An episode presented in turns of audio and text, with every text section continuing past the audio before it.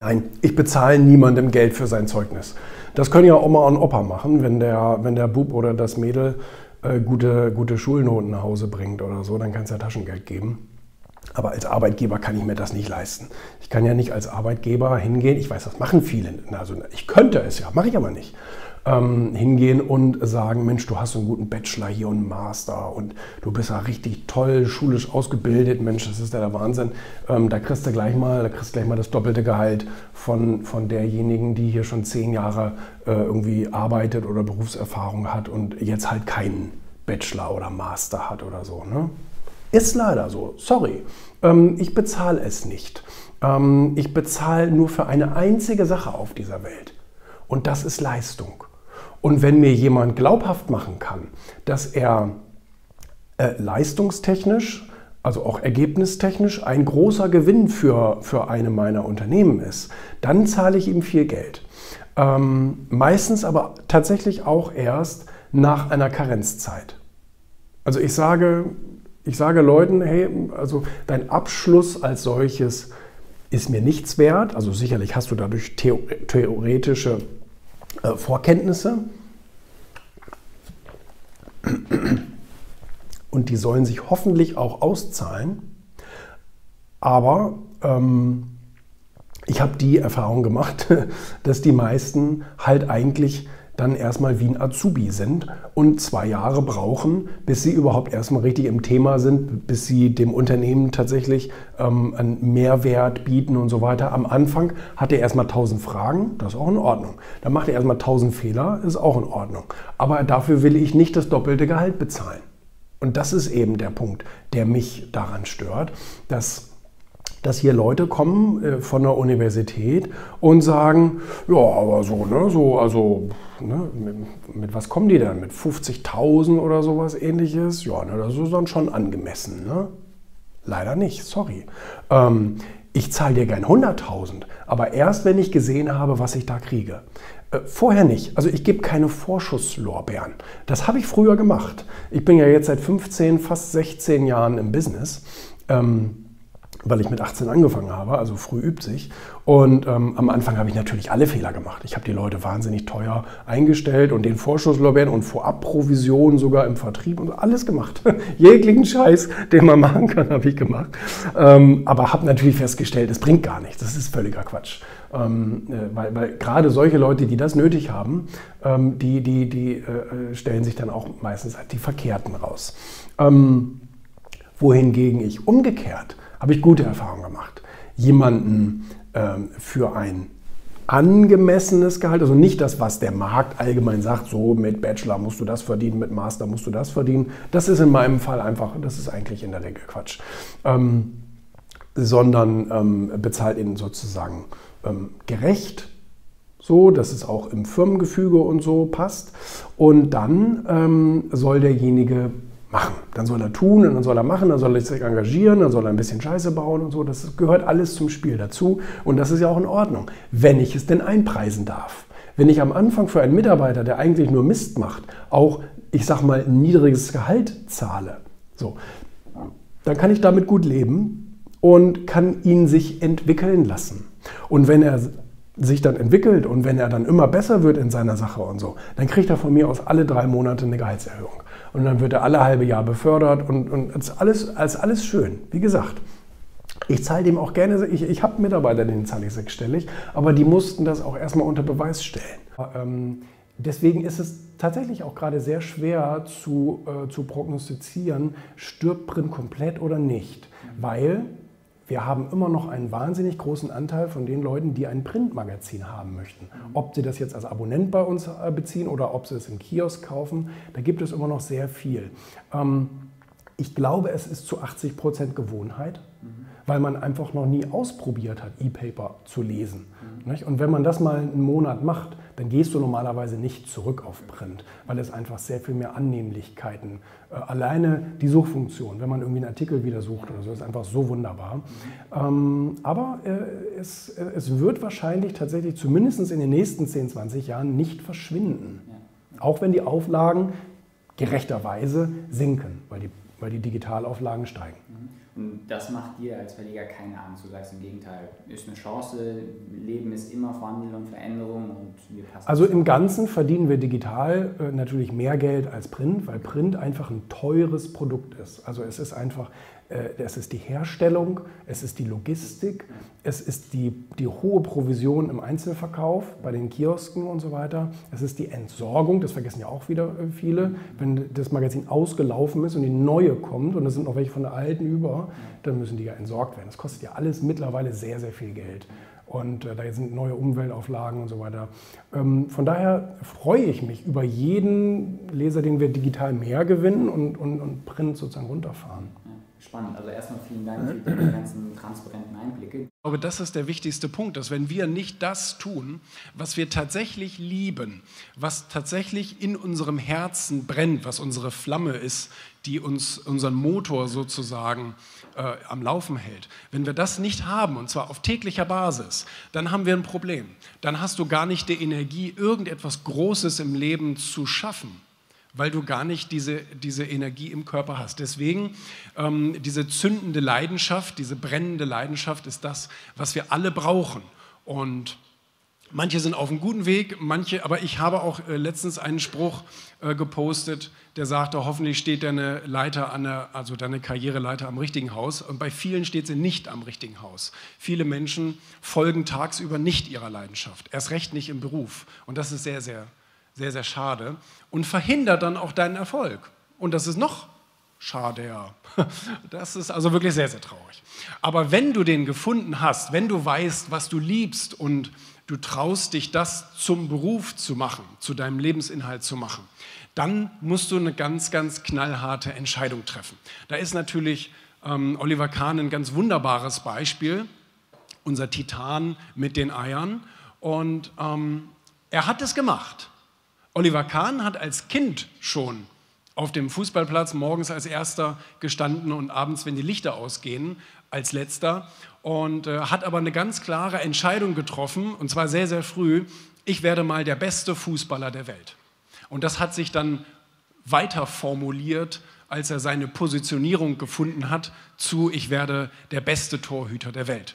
Und da ist natürlich, und das ist die ganz klare Entscheidung. Das ist die Entscheidung, die nicht umkehrbar ist. Das ist die Entscheidung, die, wo du dir sozusagen selbst versprichst, dass du diese, diesen Traum, den du da hast, dass du den auch in die Realität umsetzen wirst, komme was da wolle. Das ist der Knackpunkt. Und er hat es gemacht. Und warum ist die Entscheidung so wichtig? Das seht ihr am Anfang seiner Karriere. Dort hat er nämlich gesagt, hey, ich werde mal der beste Fußballer der Welt, der beste Torhüter der Welt. Und äh, da ist natürlich erstmal ein Stufenprozess, der dann passieren muss. Du kannst ja nicht in der Kreisjugend bester Fußballer der Welt werden, sondern erst in der Weltmeisterschaft. Und da musst du dann erstmal hinkommen. Das heißt, er hat sich dahin gearbeitet über die ganzen Ligen und Bundesliga, erste, zweite, dritte und ihr kennt das alles.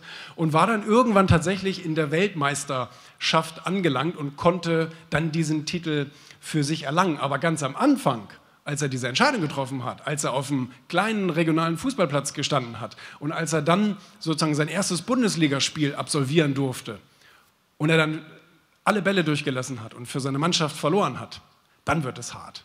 Und wenn du dann das zweite Bundesligaspiel hast und du lässt wieder alle Bälle durch und deine Mannschaft verliert wieder wegen dir und du hast dann das dritte Spiel gar nicht erlebt, weil du dich verletzt hast und du bist ein halbes Jahr raus und kannst gar nicht trainieren, bist gar kein Fußballer, dann sind die Situationen, und die kennen wir alle in unserem Leben, die uns sozusagen prüfen, meintest du deine Entscheidung von damals, meintest du die ernst oder war das nur mal so dahingesagt? Und bei den meisten Leuten ist es nun mal eben so, dass sie sich dann von diesen, von diesen Dingen ablenken lassen. Und man braucht ja auch Mut, um Dinge zu tun, die man noch nie getan hat.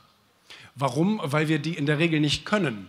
Also das heißt, wir müssen uns zu Anfang dann schon darüber bewusst sein, wenn ich jetzt etwas tue, etwas Neues oder eben etwas ganz Großes, dann wird dir dabei viel Mist passieren. Vieles, was du nicht kannst, was du falsch machst, du stolperst, stolperst, stolperst, fällst ab und zu mal hin etc.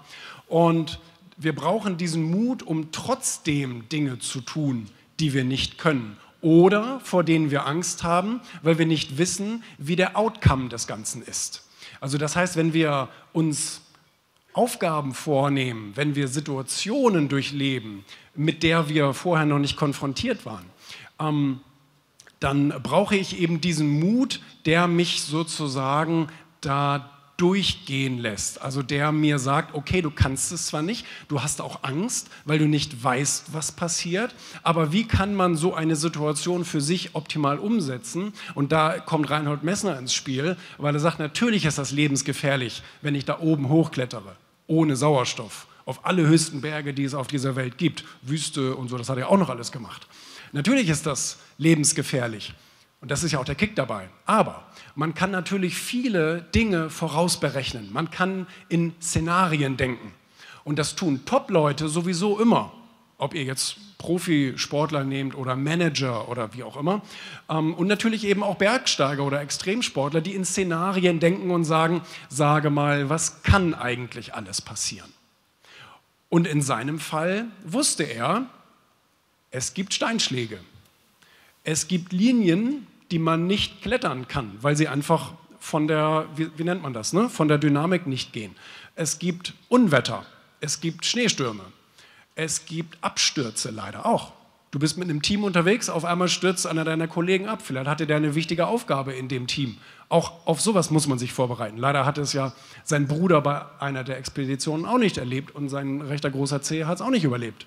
Und ähm, es gibt also viele Dinge, die kann man vorausberechnen. Man kann nie alles vorausberechnen, man kann nie alle Fehler ausschließen. Da sind wir uns völlig einig. Dafür brauchen wir den Mut. Aber wir können unseren Mut wachsen lassen dadurch, dass man sich eben auf viele, viele Dinge vorbereitet. Und jeder von uns hat ein normales Leben und in einem normalen Leben passieren gewisse Dinge. Vielleicht ist deine Beziehung in Schwierigkeiten, vielleicht sind deine Finanzen in Schwierigkeiten, vielleicht geht es deiner Familie schlecht, vielleicht stirbt ein wichtiges Familienmitglied und so weiter. Und das passiert. Das ist keine Hypothese. Das ist etwas, deine Gesundheit und so weiter. Ähm, egal welche Geschichte du auf der Welt liest, alle haben diese Punkte an irgendeiner Stelle des Lebens da drin. Also kann ich mich doch durchaus auf so etwas vorbereiten. Wie würde ich in so einer, in so einer Situation reagieren? Die meisten von seinen Regeln würde ich mich nie trauen anzuwenden, aber einige sind zumindest sehr interessant, wenn man verstehen will, wie auch so Kommunikation und Überzeugungstechnik und so weiter funktioniert. Ne? Hier Regel 16. Ähm, das Einzige, was in der Politik schlimmer ist, als einen Fehler zu machen oder sich zu irren, ist langweilig zu sein. Das ist also interessant, ne? also dass, dass er sagt, mach da lieber eine Reality-Show und mach lieber ähm, äh, interessante Halbwahrheiten, anstatt dass du äh, langweilig bist. Also du kannst dich ruhig irren, du kannst ruhig irgendwas Falsches zitieren oder wie auch immer. Das nimmt man dir nicht so übel, als wenn du tot langweilig bist. Weil langweilige Leute äh, werden nicht gewählt. Und das ist im Business genauso. Ne? Also langweilige Leute werden auch nicht gebucht. Wenn du jetzt zum Beispiel daran denkst, du bist ein Speaker, Vortragstrainer, irgendwas. Ähm, wenn du langweilig bist, dann äh, wirst du nicht gebucht. Du kannst ruhig ab und zu mal irgendwelche Zahlen durcheinander bringen, aber wenn du äh, da vorne nur langweilst, dann wirst du halt nichts äh, schaffen. Ne? Oder hier zum Beispiel ähm, Regel 81 gebt nie etwas zu. Ähm, widerspreche allem, also deny, also ähm, ja, widerspreche äh, dem ähm, und bereite eine Dings vor, bereite eine Gegenreaktion vor. Ne? Also das, äh, das heißt tatsächlich, wenn dir jemand etwas vorwirft, einen Fehler gemacht zu haben, einen Skandal, irgendetwas, wenn dir jemand etwas vorwirft, dann äh, gib es nicht zu. Und solange du es nicht zugibst, ähm, wird es auch nie komplette Wahrheit werden. Selbst, also das merkt man ja auch in der Kommunikation von Trump und vielen anderen tatsächlich auch, ähm, auch China jetzt mit den ganzen äh, Vorwürfen, solange du es nicht zugibst, ist es auch nicht offiziell passiert. Es sind Anschuldigungen im Raum und all solche Sachen, aber letztendlich, solange du immer das Gegenteil behauptest, ist der Zuhörer nie so ganz sicher und denkt, ja gut, irgendwie weiß ich auch nicht, an beiden Seiten könnte was dran sein, aber es ist nicht abgelegt in einem Stapel, falsch oder richtig, sondern es ist sozusagen in der Umlaufmappe. könnte man so sagen. Oder hier Regel ähm, 58. Ähm, mach deine Nachricht groß, mutig und einfach. Und ähm, er zitiert hier zum Beispiel dann auch den äh, David Ogilvy, diesen Werbefachmann, der dann sagt, ähm, schreib eine gute Headline und du hast 80 Prozent deines Geldes richtig ausgegeben. Also das heißt, es geht tatsächlich darum, dass es schnell begreiflich ist, zu großem auffordert, beziehungsweise ähm, einen guten Eindruck macht und einfach, einfach verständlich ist. Insbesondere für deutsche Politiker könnte dieses Kapitel interessant sein, ähm, wenn du es einfach machst, simpel nachvollziehbar, dass man sich auch morgen früh noch daran erinnert, was der Inhalt war. Und äh, deswegen hier Überschriften. Ne? Es geht ja zum Beispiel auch immer um Wiederholung, steht ja auch drin. Ne? Äh, wichtig ist immer wieder, immer wiederholen zu müssen.